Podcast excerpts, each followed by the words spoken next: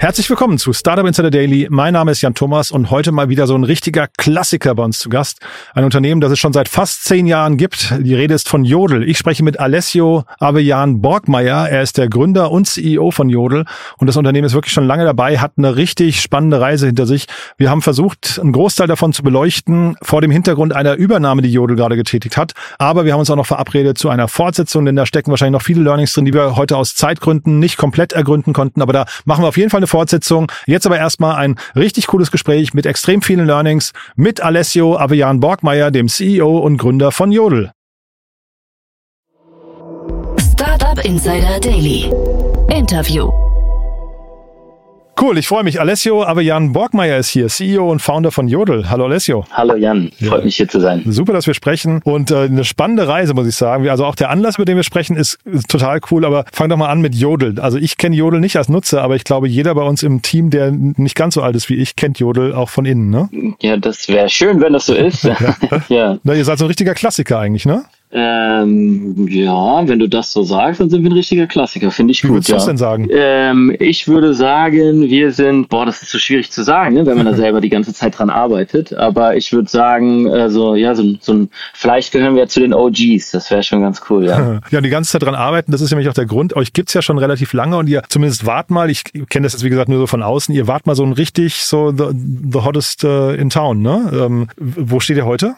Ja, das ist auch, das ist ja auch immer so äh, äh, relativ, ne? Ich glaube, wenn man da drin selber drin arbeitet, ist es irgendwie schwierig zu erkennen. Ja, ich weiß nicht, ob wir heute der hottest in town sind, wenn du das so sagst, äh, vielleicht nicht. Also wir sind, ähm, wo stehen wir heute? Wir sind ähm, in Deutschland sehr schnell sehr groß geworden. Wir sind sehr schnell, wir haben sehr schnell expandiert, internationalisiert und ähm, wir haben mittlerweile einige Länder, die deutlich größer sind als Deutschland. Äh, ähm, zum Beispiel ähm, der Markt, in dem wir so am weitesten sind. Also wir, sind, wir haben angefangen mit Studenten als ähm, äh, hyperlokale Community über Studenten zu wachsen und ähm, dann war immer die Frage, wie sieht es aus, wenn wir über Studenten hinaus wachsen und ähm, wollen wir überall auf der Welt äh, Studenten-App Nummer eins sein oder wollen wir, ist unsere Vision größer als das und wir haben schon gesehen, dass sehr viele Nicht-Studenten auch angefangen haben, sich anzumelden und haben dann das Produkt ausgebaut, was, was es benötigt, um über Studenten hinauszuwachsen und haben jetzt so die ersten Märkte, die, die da deutlich drüber wachsen. Also wir haben jetzt, wir haben jetzt in, den, in den nordischen Ländern sind wir sehr stark, in, in der, in der,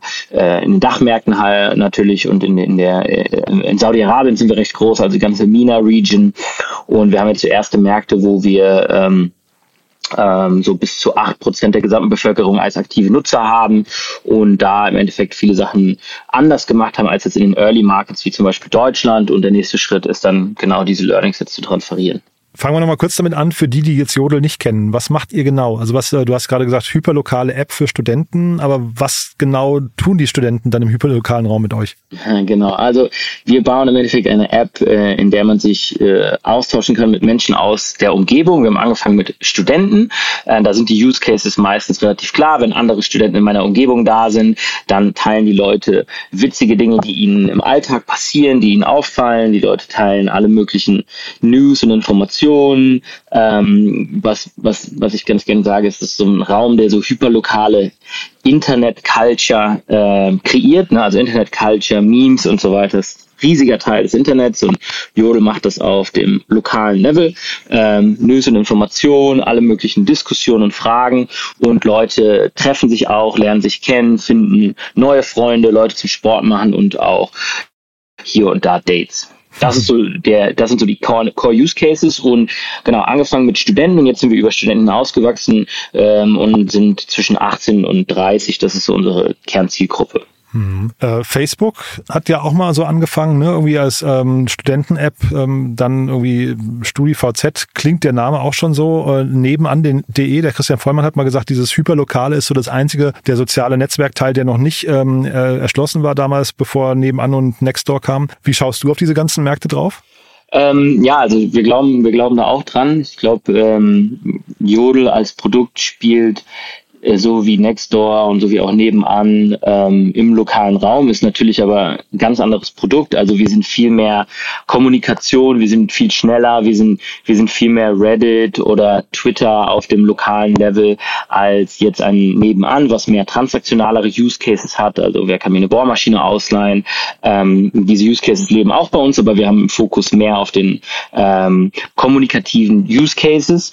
Und ich glaube, man kann einmal Social Networks segmentieren nach dem, mit wem man verbunden ist. Und da ist Local auf jeden Fall noch nicht gecrackt und da sind wir auch drin. Und dann gibt es natürlich auch das Medium selber. Also wie ist das klassische Interaktionsmodell auf der Plattform? Ähm, und jetzt haben wir äh, zum Beispiel der Graph ist äh, bei Twitter und Instagram eigentlich äh, ähnlich. Ne? Also man hat so ein One-Sided Follow Graph, aber das Interaktionsmodell von Instagram ist natürlich sehr anders als das von Twitter. Und weil Twitter ist Shortform Text und Instagram ist Video und, und, und Bilder und hat sich auch sehr gewandelt über Zeit. Und Jodel ist ähm, tendenziell eher Shortform Text, obwohl wir auch Bilder haben, ein paar Videos ähm, und ist sehr auf die Konversation ausgelegt.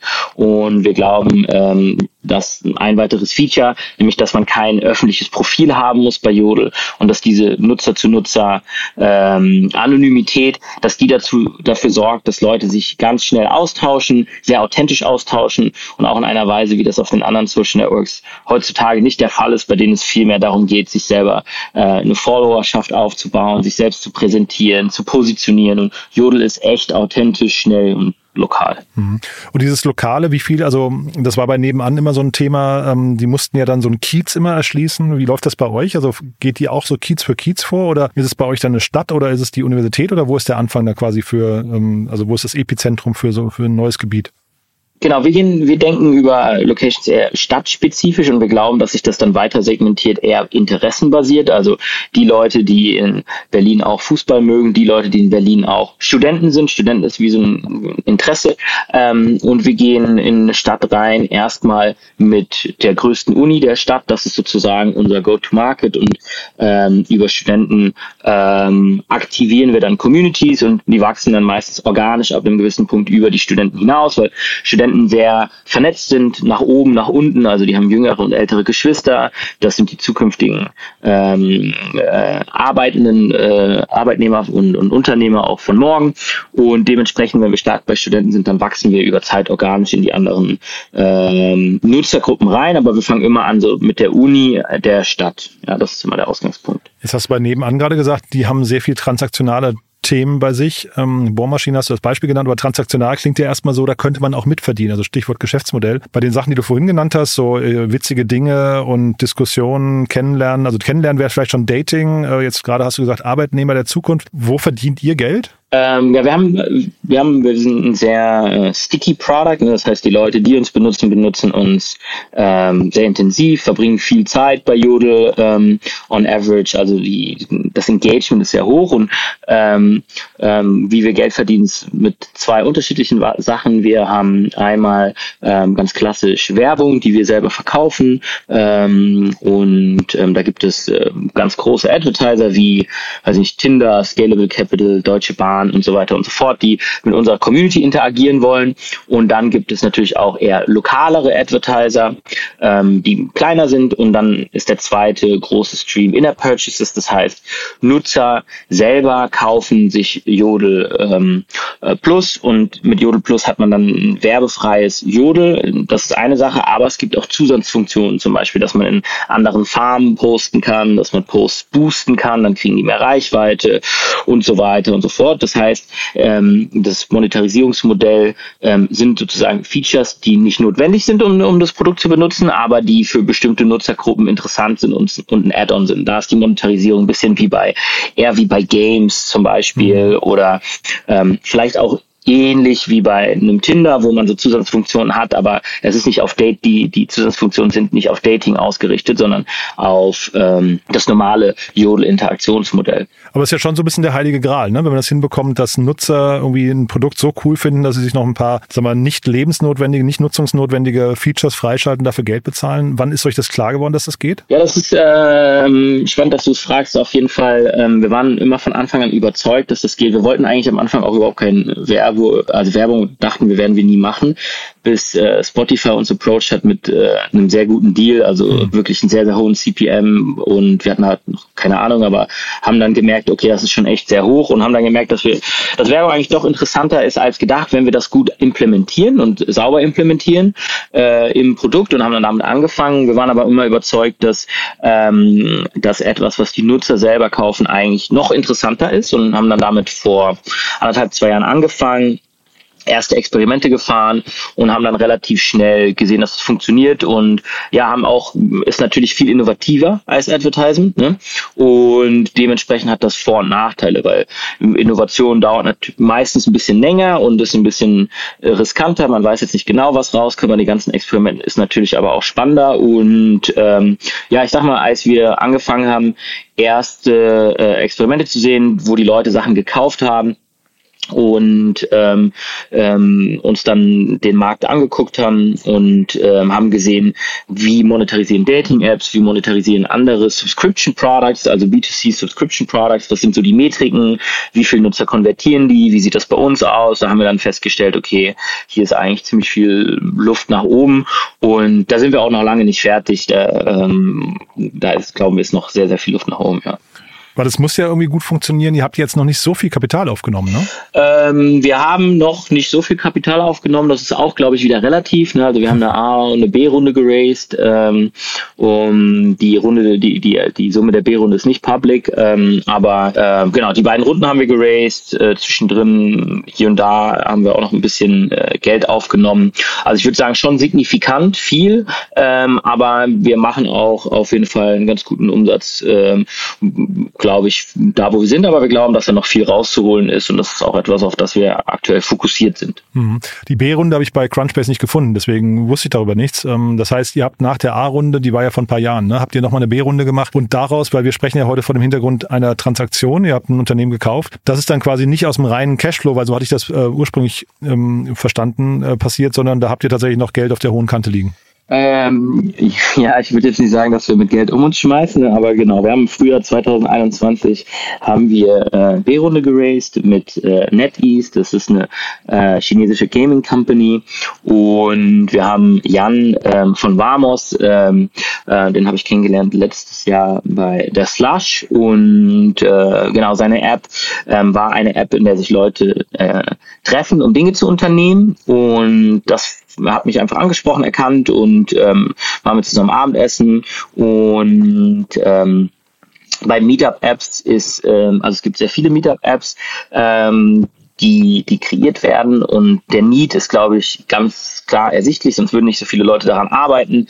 Ähm, es gibt irgendwie Facebook-Events, was nicht mehr, was immer weniger Leute nutzen, aber mhm. ähm, das ist wahrscheinlich noch das einzige Produkt, was eine gewisse Traction da draußen hat. Und ähm, was wir sehen, ist, bei Jodel treffen sich Leute andauernd, haben sehr gute Erfahrungen. Ähm, und diese verschiedenen Produkte, so wie Jans eins gebaut hat mit Mamos, ähm, da haben, also es hat einen sehr, sehr klaren äh, Use Case. Die Leute melden sich bei diesen Produkten an, aber es ist sehr schwer, ähm, Traction länger aufrechtzuerhalten, weil der Use Case, neue Leute zu treffen, um etwas zu unternehmen, Freunde zu finden, ähm, Lerngruppen zu finden und so weiter. Ähm, Sport zu machen ist äh, High Value, aber Low Frequency. Und bei äh, High, äh, High Value, aber Low Frequency Use Cases ist es sehr schwierig, eine aktive Userbase aufrechtzuerhalten über Zeit. Ähm, und Jodel ist als Modell sehr high frequency und äh, diese Use Cases entstehen schon aus uns heraus und deswegen war das sowieso ein Use Case, den wir ähm, weiter ausbauen wollten, ähm, weil er für viele neue Nutzer und nicht so aktive Nutzer gar nicht so ersichtlich ist, weil wir eine User-to-User-Anonymität haben. Ähm, dass Leute sich da treffen, kennenlernen und, und, und gute Erfahrungen haben. Und dementsprechend haben wir damals schon drüber geredet. Und ähm, genau, und das, ich glaube, bei Jan ging das dann, ähm, war es schwierig, diese Traction aufrechtzuerhalten. Und deswegen haben wir ähm, da einen guten Deal gefunden, der für beide Parteien passt. Ähm, und ähm, deswegen würde ich jetzt, um, um den Kreis zu schließen, nicht sagen, dass wir hier riesig, riesig viel Cash aus der B-Runde darauf angewendet haben, sondern einfach etwas, was für beide Seiten passt und wo wir, wo die, wo die Mission von Mamos weiterleben kann. Aber bei Jodel Genau, also weil Vamos, nur für die, die es jetzt, also ich meine, man konnte es raushören, aber das ist der Grund, warum wir sprechen. Die haben Vamos übernommen. Auch eine App, die, die kannte ich auch nicht. Ich habe auch gesehen, die haben auch sehr, sehr wenig Kapital. Also wir reden hier über kapitaleffiziente Unternehmen, glaube ich. Ne? Ähm, äh, wenig Kapital aufgenommen. Das erste war, glaube ich, sogar ein sehr, sehr kleines Crowdfunding. Ne? Das mit dem Crowdfunding stimmt so. Es war es nur nicht. Ich glaube, das war, es gab einen Angel-Investor, ähm, der ähm, das eine große Ticket gemacht hat, der ein kleines, ganz, vielleicht ein ganz, ganz kleines Crowdfunding gemacht, aber das war auf jeden Fall nicht signifikant. Es gab einen Angel-Investor. Ähm, ich weiß auch nicht, ob das Public äh, war oder nicht, aber es gab einen signifikanten Angel-Investor und das Team hat aber trotzdem, trotz äh, dieses Investments, sehr, sehr effizient gearbeitet mhm. ähm, und ähm, hat für das Geld, was, was in die Company eingeflossen ist, auf jeden Fall einiges erreicht. Und Jan ist auf jeden Fall auch ein toller Unternehmer, der sehr viel rausgefunden hat auf diesem Use Case, sehr viel gelernt hat und ähm, das kann er jetzt im Endeffekt bei Jodel einbringen. Mhm. Das heißt, ähm, ihr habt einen, äh, keinen reinen Cash-Deal gemacht, höre ich raus, sondern da, da gibt es quasi auch eine Beteiligungsstruktur. Genau, also Jan hat äh, ähm, Anteile an Jodel bekommen als, äh, ne, also er joined, ist jetzt gejoint als Product Manager und er hat Anteile an Jodel bekommen und Salary und ähm, dafür haben wir die äh, IP von Vamos übernommen und ähm, können jetzt mit ihm zusammenarbeiten. Mhm. Du hast vorher gesagt, es war etwas, was ihr eh schon machen wolltet. Das heißt, und du hast aber gleichzeitig auch gesagt, ihr seid jetzt nicht auf Einkaufstour. Trotzdem macht es ja wahrscheinlich Sinn, ne? Auch gerade in der jetzigen Phase, wo ja viele Startups Probleme haben, irgendwie die nächste Runde zu closen, mal zu schauen, was vielleicht noch an Features da irgendwie passen könnte, oder? Also da gibt es bestimmt noch den einen oder anderen, die eine oder andere Opportunität. Ja, also hättest du mich vor ein paar Jahren gefragt, hätte ich da jetzt, glaube ich, auch nie drüber nachgedacht und hätte ich, mhm. ähm, ähm, und das ist, glaube ich, auch unabhängig von unserer Finanzierungsrunde. Ähm, aber da wir, wie du am Anfang gesagt hast, mittlerweile vielleicht so ein bisschen mehr zu den OGs gehören im Game,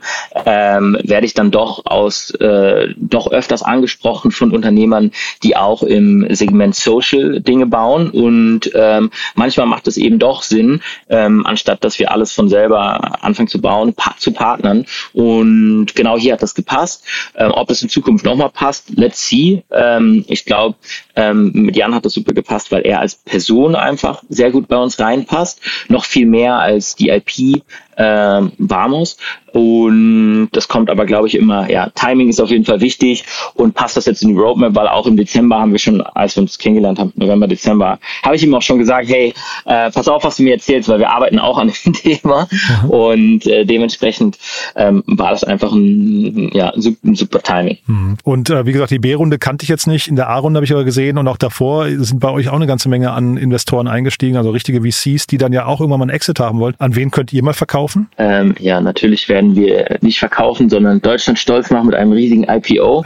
ähm, also let's see. Ne? Ähm, ich glaube, äh, es gibt immer mehr Social Networks da draußen, die gewisse Scale erreichen. Also als wir angefangen haben, hat jeder gesagt, äh, irgendwie, ihr habt keine Chance, es gibt Facebook und die werden alles äh, gewinnen und das war irgendwie 2015, 2016. Jetzt sieht die Welt ja wieder anders aus. Ähm, jetzt gibt es mehr signifikante Social Networks, größere Competition auch in dem Markt, auch in äh, Meta Meta jetzt auch versucht, irgendwie Twitter anzugreifen, aber es gibt irgendwie von ByteDance über Snapchat, Twitter, Reddit, äh, Meta natürlich. Und ähm, es gibt eigentlich immer mehr ähm, signifikant große Player in dem Bereich, auch so, glaube ich, in, in so angrenzenden Bereichen, die eher so in den, in den Gaming-Welten unterwegs sind, die aber auch immer mehr ähm, Social Places werden, wo Leute sehr viel Zeit verbringen und gar nicht mehr nur Spiele spielen, sondern wirklich auch zusammen abhängen. Ähm, du hattest nebenan erwähnt, Nextdoor erwähnt. Also es gibt immer mehr ähm, signifikante Player und darüber hinaus ähm, hoffen wir natürlich schon, dass wir selbstständigen, sehr große Unternehmen aufbauen können, was jetzt gar nicht von einem dieser anderen Unternehmen, wo wir vielleicht einen Exit machen, abhängig ist. Mhm. Na, ich fand es vorhin interessant, da hast du Twitter und Instagram erwähnt, aber eben Threads nicht. Ähm, das fand ich ganz interessant. Gerade hast du es ja irgendwie so angeschnitten, weil das ist ja schon nochmal so ein, so ein Ausrufezeichen in die Szene gewesen. Wir, wir leben ja quasi, oder sag mal, ihr vor allem lebt ja in so einer Aufmer Aufmerksamkeitsökonomie. Ne? Und das heißt, da hat man schon gesehen, wie schnell eigentlich so Eyeballs von einer Plattform Plattform zur anderen wandern können, wenn es jemand richtig macht. Ne? Ähm, macht dir sowas Sorge oder ist das eher auch eine Chance? Nö, das macht mir keine Sorgen. Ich glaube, das ist einfach ähm, der Markt, in dem wir drin sind. Ne? Ist relativ schnell und ähm, der ist auch so schnell, dass wenn du dir jetzt die Zahlen von Threads anguckst, dann äh, werden, dann gehen die auch schon wieder runter. Mhm. Ähm, das heißt, das Schwierigere als neue Nutzer zu akquirieren, ist meistens Nutzer zu engagen, zu halten. Mhm. Ähm, ich glaube, darin sind wir historisch stark, sonst würde es uns nicht geben und sonst würden wir nicht dieses Jahr jetzt irgendwie unseren neunten Geburtstag feiern. Als Social Network, was tendenziell Monetarisierung eher nach hinten verlagert, meistens startet.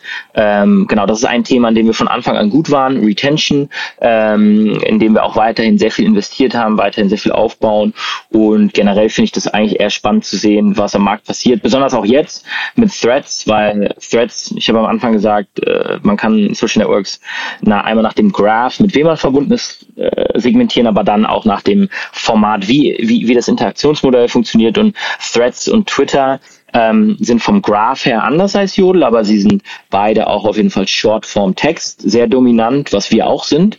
Und dementsprechend ist das für uns auf jeden Fall spannend zu sehen, was das Instagram-Team, Meta, was die hier versuchen besser zu machen als Twitter und ähm, die Learnings im Endeffekt auch für uns nutzen zu können. Und dementsprechend finde ich das eigentlich gar nicht schlecht, sondern eher gut. Mhm. Kannst du zum Schluss nochmal so auf dem, sagen wir mal, dieser acht, neunjährigen Reise von euch, sind da bestimmt ein paar Fehler passiert oder vielleicht auch Dinge, wo du sagst, da, da habt ihr euch genau richtig entschieden, obwohl es eine schwere Entscheidung war. Gibt es da Learnings, die du teilen kannst? Boah, da gibt's glaube, wir müssen einen neuen Podcast aufnehmen jetzt. Ja, können wir auch ähm. gerne machen. Also wir können das auch gerne mal vertagen, aber das ist auf jeden Fall, ich kann mir schon vorstellen, da hat man bestimmt ein paar Fehler gemacht, die, wo, wo man jetzt vielleicht sein früheres Ich vorwarnen würde, oder? Ähm, ja, also ich glaube, eine Sache, die wir richtig gemacht haben, ja, ist, äh, die sehr counterintuitive war, ist am Anfang, ähm, in den ersten zwei Jahren oder so, haben wir eigentlich alle Media Features versucht, äh, also aus dem Weg sind, sind, wir, sind wir aus dem Weg gegangen. Also damals waren irgendwie App Store Features noch ein großes Ding, um, um noch mehr Downloads zu bekommen. Irgendwie Galileo wollte über uns berichten und all diese,